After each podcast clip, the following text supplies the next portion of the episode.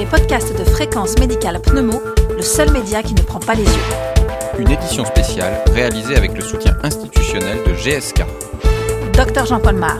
Bonjour, nous sommes le samedi 9 mai. Voici le journal de la pneumologie au cours de la pandémie. L'épidémie de SARS-CoV-2 sévit encore dans notre pays et notre édition audio de fréquence médicale en pneumologie est aujourd'hui consacrée au syndrome de détresse respiratoire aiguë et ses suites au cours de la Covid-19. Et nous avons interviewé le docteur Frédéric Schlemmer, pneumologue à l'hôpital Henri Mondor à Créteil. Bonjour Frédéric Schlemmer. Bonjour. Vous êtes pneumologue et impliqué dans la prise en charge de ces malades. Dans votre expérience, c'est quoi la part des différentes causes du syndrome de détresse respiratoire aiguë au cours de la Covid-19 Les causes virales, bactériennes, thromboemboliques, immunologiques dans ces draps? Écoutez, euh, la...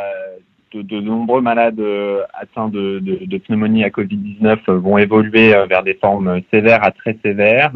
Euh, qui vont nécessiter d'une part euh, de hauts niveaux euh, d'oxygène et d'autre part, dans, dans, les cas les plus sévères, le recours aux, soins intensifs, à la réanimation médicale et parfois à l'intubation avec des évolutions qui peuvent s'apparenter au syndrome de détresse respiratoire aiguë ou le SDRA, qui sont des pathologies qu'on connaît bien dans d'autres contextes, même si ces patients peuvent présenter certaines atypies par rapport au SDRA plus classique concernant la physiopathologie de la maladie, il y a effectivement plusieurs phases euh, dans, la, dans, dans, cette maladie que l'on euh, découvre, hein, que l'on ne connaît pas encore très précisément, avec effectivement une phase probablement d'infection virale euh, qui est le facteur déclenchant euh, d'une réaction euh, inflammatoire et immunitaire souvent marquée, qui participe sans doute de manière importante aux lésions pulmonaires, mais également euh, plus générale systémique de la maladie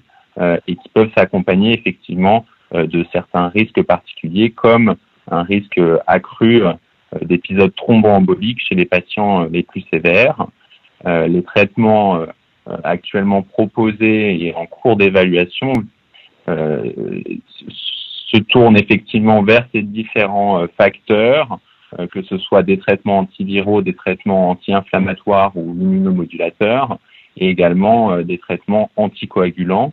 Euh, mais l'ensemble de ces traitements euh, reste en cours d'évaluation et on ne saura que dans les prochaines semaines quels sont les intérêts, les bénéfices potentiels de ces traitements. Alors on a beaucoup discuté sur les particularités ventilatoires de ce SDRA, quelles sont les techniques de réanimation qui ont été utilisées et comment les a-t-on choisies, y compris dans la perspective de limiter les séquelles pulmonaires? Écoutez, je crois que ce qu'il faut retenir, c'est que l'intensité et les types de, de, prise en charge proposés euh, par nos collègues réanimateurs sont avant tout euh, dépendants de la gravité de chaque malade euh, et de leur réponse aux différentes modalités ventilatoires qui vont leur être proposées. dans tous les cas, la réanimation est, est, administrée selon les pratiques de bonne courante avec toutes les mesures nécessaires pour limiter au maximum les dommages liés euh, à l'oxygénothérapie à, haut débit ou à, à, au pourcentage d'oxygène euh, et aux complications potentielles de la ventilation en termes de pression ou de volume délivré. toujours est-il que un certain nombre de malades vont surtout avoir des, ventilations mécaniques euh, tout à fait prolongées pendant euh, parfois plus de deux à trois semaines, euh, qui peuvent se compliquer effectivement de surinfections qui peuvent venir perturber l'évolution de ces malades. et, l'ensemble de ces éléments peuvent conduire à terme à d'importantes séquelles, tant respiratoires que plus générales, et notamment en termes d'atteintes musculaires qui sont très fréquemment observées chez les malades euh, ventilés de manière prolongée. Dans tous les cas, euh, ces malades nécessitent euh, une prise en charge adaptée au décours de la réanimation afin de, de tenter de, de, de, leur permettre de récupérer le plus rapidement possible de tous les effets néfastes de cette réanimation prolongée. Donc dans la perspective de cette réadaptation, il y a toujours la problématique de la fibrose pulmonaire. Vous nous parlez du problème musculaire qui vous paraît majeur.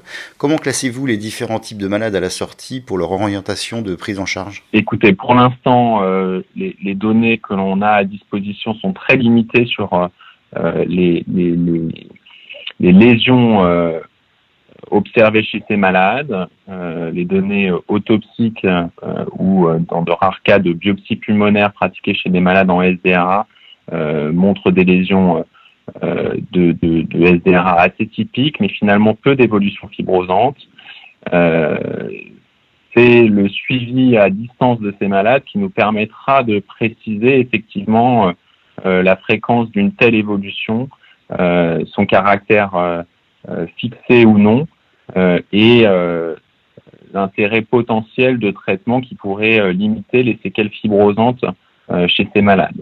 Mais on reste encore dans un domaine d'incertitude assez important euh, vis-à-vis de cela. Vous nous avez signalé un séjour plus prolongé des malades en réanimation. Vous avez donc prévu une prise en charge particulière ensuite? Écoutez, oui, ces, ces malades euh, qui sortent de réanimation euh, prolongée sont pris en charge euh, immédiatement dans des unités adaptées, des services de soins de suite post-réanimation ou des services de soins de suite respiratoires qui visent à, à, à, à, leur permettre de, de reprendre le plus vite possible un état général et respiratoire euh, leur permettant de retrouver un état euh, euh, général le plus satisfaisant possible pour leur permettre de, de, rebondir suite à cet épisode très très contraignant pour leur, leur organisme.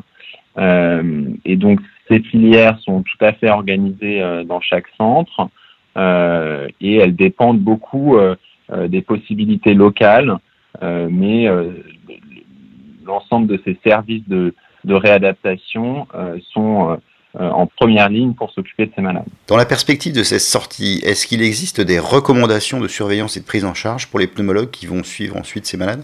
Absolument. Écoutez, il y a des, des justement des, des, recommandations, en tout cas des conseils qui sont en voie d'édition euh, de, de, de, de, nos collègues pneumologues de la Société de pneumologie de langue française qui recommandent effectivement chez les patients ayant présenté euh, euh, des formes euh, sévères ou très sévères de, pneumopathie à Covid-19 soit suivis par la suite avec un bilan systématique à trois mois, mais également la nécessité d'une surveillance plus précoce et plus rapprochée chez les malades les plus sévères, afin de pouvoir dépister euh, ces séquelles et surtout adapter euh, euh, la prise en charge en fonction de l'importance de ces, de ces séquelles chez, chez, chaque patient. Quel est votre message pour vos collègues? Écoutez, le message pour les pneumologues, c'est qu'il faut bien sûr être vigilant vis-à-vis du risque de séquelles chez ces patients ayant présenté des formes sévères ou très sévères de pneumopathie à, à Covid-19. les choses sont en train de s'organiser dans chaque centre. Des recommandations sont